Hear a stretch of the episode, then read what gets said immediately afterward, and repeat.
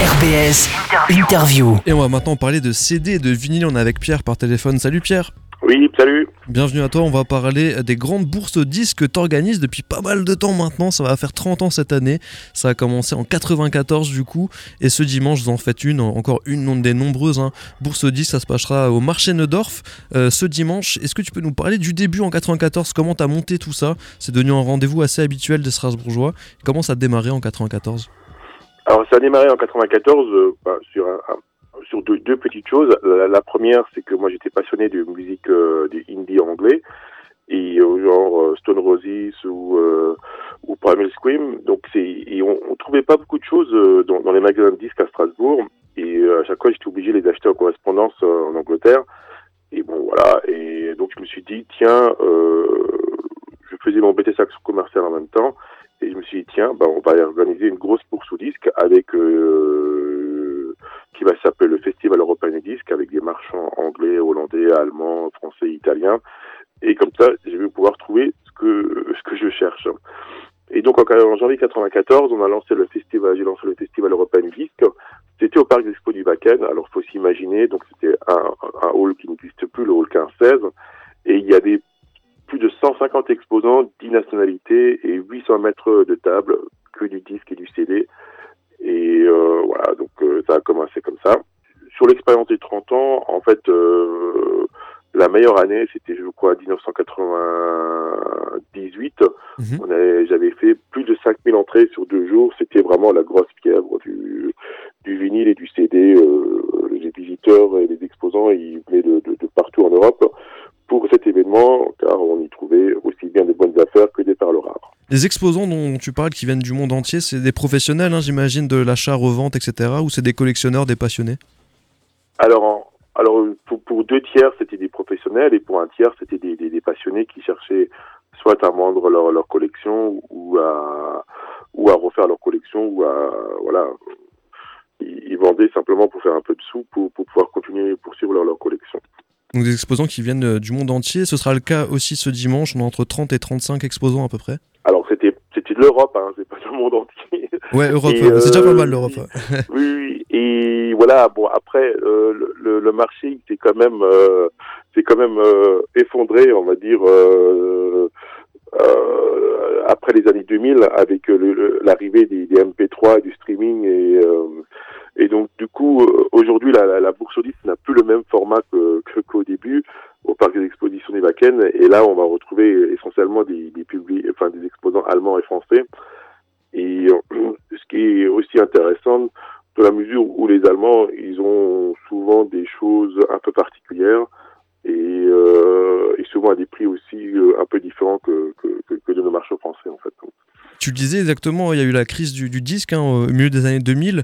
Euh, quand tu parlais de 98, c'était un peu la plus grosse édition. 98, j'imagine l'époque où le CD était un peu tout puissant. Hein. C'était le, le, CD était vraiment présent partout, le format CD. Oui, le, le, le format CD était présent partout. Euh, en revanche, euh, une petite précision, euh, ce que ce qu'on a essayé de nous faire croire, c'est de dire que le vinyle est mort. Finalement, le, le vinyle, il, n'est jamais mort. Il a, toujours eu du succès, un peu moins. Euh, et cette crise, on va dire, du, cette crise en fait des maisons de disques dans, après les années 2000, 2000, surtout entre 2005 et 2000, 2012, le temps que les majors ils s'organisent avec les plateformes de streaming qui réglementent tout ça, le vinyle, il avait toujours euh, ses clients adeptes et, euh, et cette crise était surtout, enfin c'est surtout le CD qui, qui a pris, qui ouais. était frappé, qui, qui était frappé par, euh, je veux dire, euh, par, par, les téléchargements et le streaming.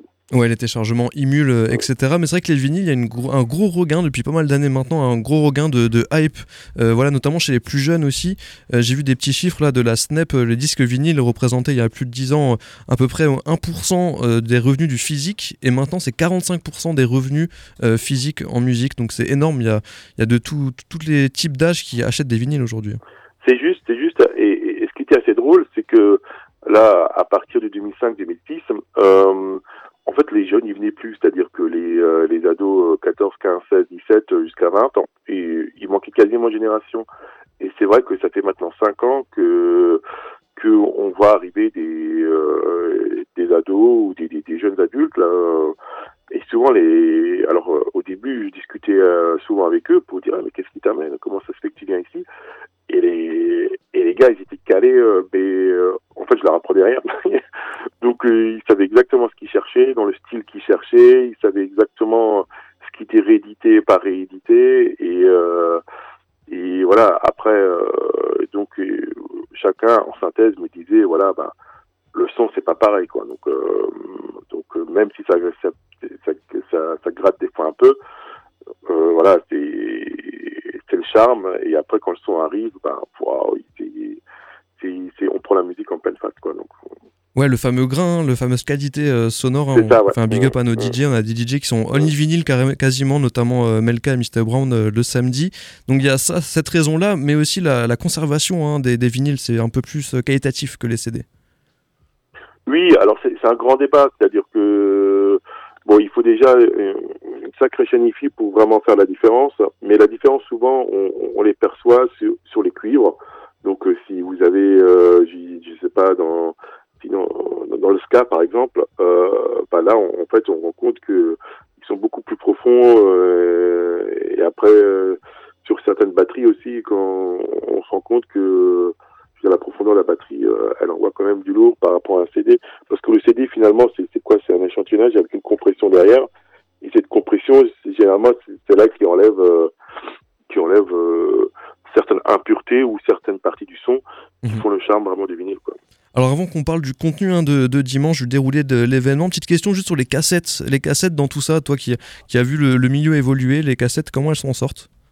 Alors les cassettes, il y avait une petite percée qui, qui, pouvait se faire là il y a, à peu près 4-5 ans, mais, ça reste anecdotique en fait. Donc euh, vraiment la, star de la bourse au disque aujourd'hui c'est euh, euh, le vinyle avec plus de 90% de vinyle.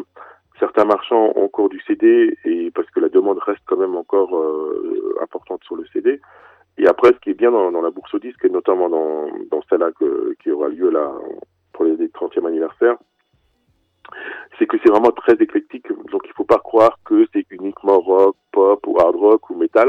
Mhm. Bon, c'est vrai que les Allemands sont vraiment spécialisés en métal et en et en, en, en, pop rock, enfin en hard rock. Mais là, j'ai un Allemand qui vient euh, avec un stand, mais il est énorme, il fait quasiment 15 mètres. Et lui, il a tout. Il a aussi bien soul, pop, rap, musique du monde, euh, euh, le pop et le rock, mais des choses, on va dire, euh, qu'on soupçonne même pas exister. Et après, euh, j'ai aussi un, un, exposant français, euh, je les appelle euh, donc Madame Soul et Monsieur Funk. ils ont que ça en fait. Donc la soul et la funk. Ouais, c'est ça, la, la soul et la funk. Après, il y a également un exposant de Nancy qui, qui a qui a pas mal euh, de, de, musique, on va dire, comme du rap, des choses comme ça. Donc vraiment spécialisé sur sur cette jeune génération là qui, qui, qui, est très rap, donc euh, par exemple. Ça peut plaire à nos auditeurs effectivement le rap, la soul, le, le R&B notamment. Il y aura des stations d'écoute pour écouter les vinyles, les CD et aussi une petite buvette sur place. Hein. Et la station d'écoute finalement elle a pas mal de succès parce que des fois ils sont pas convaincus ou alors euh, ils veulent être assurés et puis ils écoutent tout de suite et puis voilà ils repartent contents. Et la station d'écoute c'est la grande différence par rapport à la vente euh, à, aux correspondances c'est que voilà, là, on peut voir le disque, on peut le toucher, on peut le sentir, et aussi on peut l'écouter. Quoi. Donc, euh, avant de négocier, de potentiellement l'acheter. Donc c'est ouvert de 9h à 17h30. Euh, j'ai vu des images des anciennes euh, éditions, c'est noir de monde généralement. Donc pour ceux qui veulent faire des, des bonnes affaires, il faut, faut, se lever tôt dimanche. Hein. Ah voilà, la bonne affaire c'est à l'ouverture. Alors si vous êtes vraiment passionné, venez à 8h30 parce que la queue elle commence, elle commence à se former dès 8h30. Et voilà, donc après bien sûr tout au long de la journée on trouve toujours encore des, des bonnes affaires et euh, avec le choix parce que moi là sur la journée on, aura plus de 200 000 vinyles et CD donc euh, ce qui est quand même un, choix considérable ouais. ouais 200 000 pas mal. L'entrée à 3,50€ pour les adultes c'est gratuit pour les moins de 12 ans. Et j'ai vu sur votre page Facebook euh, jusqu'à demain il y a un jeu on peut gagner une platine transportable et 10 entrées sur votre page Facebook notamment. C'est ça. Il faut juste liker la, la, petite platine qui est sur, sur notre page Facebook. Donc c'est Strasbourg non c'est Bourse Yes, Bourse Disque Strasbourg pour trouver toutes les infos. J'ai une petite dernière question pour toi, Pierre. Euh, j'étais avec euh, Stéphane Bossler en début d'après-midi et lui, il a des, vieux vinyles, genre du Michael Jackson de fin des années 80, etc. Et il veut faire estimer euh, ces vinyles-là, parce que bon, on peut pas notamment être au courant tout de suite de combien ça peut valoir aujourd'hui sur le marché. Est-ce que tu as des infos, toi, sur comment on peut faire? Est-ce qu'il y a les exposants, notamment, peuvent rendre, entre guillemets, ce service d'estimer les vinyles? Alors, c'est un peu, un peu aujourd'hui, on va comparer ça un peu comme un antiquaire.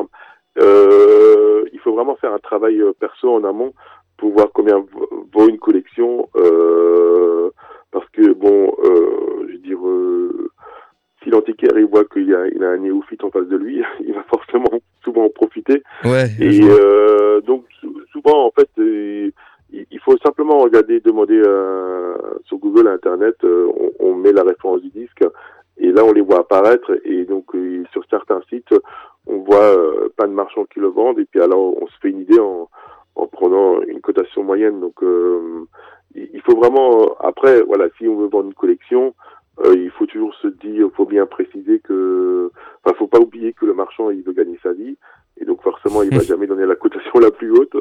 Et après voilà, c'est toujours très délicat de, se, de, de, de, vendre une collection parce qu'il y a tellement d'affect sur sur les vinyles. On se souvient toujours du premier qu'on s'est offert, on se souvient toujours du premier qu'on a acheté. Voilà.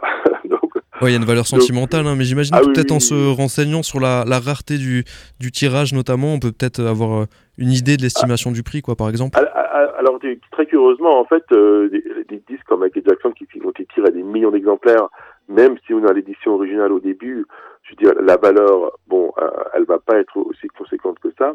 Mais là, je prends un exemple. On prend euh, le disque, le premier disque de, ah le nom m'échappe, non. Euh, Mickey Marvin Gaye. Euh... Non, le rap français victime de la mode. Euh, c'était. Euh, victime de la mode. Oui, tel est de ton auto de code. Ah, comment il s'appelle niveau MC Solar, voilà. MC Solar. Donc, yes. ouais, ce, donc le, son premier album, il, donc il est sorti où le CD le CD il était, on va dire, euh, c'était l'apogée du CD, donc euh, et plus personne ne voulait 10 000. Donc ce, ce, cet album était sorti aussi bien en CD qu'en vinyle. En revanche, son premier album a, a s'est écoulé à des quantités industrielles en CD, mais pas beaucoup en, en vinyle. Et par exemple, si vous avez l'édition originale euh, des années 90, bah, elle monte rapidement à 200 voire 300 300 euros. Mhm. Et c'est pareil, euh, prenez le, le, le, 33 tours de d'Emmanuel Negra, donc euh, l'audition originale, pareil, sont sortis dans les années 90. Le CD était à la mode, vinyle était vraiment plus des amours. Donc euh, ces, éditions originaux, je dirais, montent facilement à 200 250 euros. Euh, euh, voilà. Alors maintenant aujourd'hui ces albums ont été réédités, donc il faut juste faire attention euh, de s'assurer que si on va acheter l'original, que c'est bien l'original et pas la réédition. Ça marche, ouais. Et puis, comme tu disais, les, tirages qui ont été faits à des millions d'exemplaires, comme du Michael Jackson dans les années 80, ça vaut pas grand chose. Donc, euh, Stéphane Bossler, euh, il va pas se faire beaucoup de thunes. Ça marche. Bah, merci pour toutes les infos, Pierre, et je te souhaite un bon événement, un joyeux anniversaire, donc les 30 ans euh, des okay. bourses disques à Strasbourg, c'est ce dimanche à partir de 9h du matin ou 8h, 8h30 pour ceux qui veulent faire euh, des affaires. Merci à toi, bonne soirée. Allez, merci.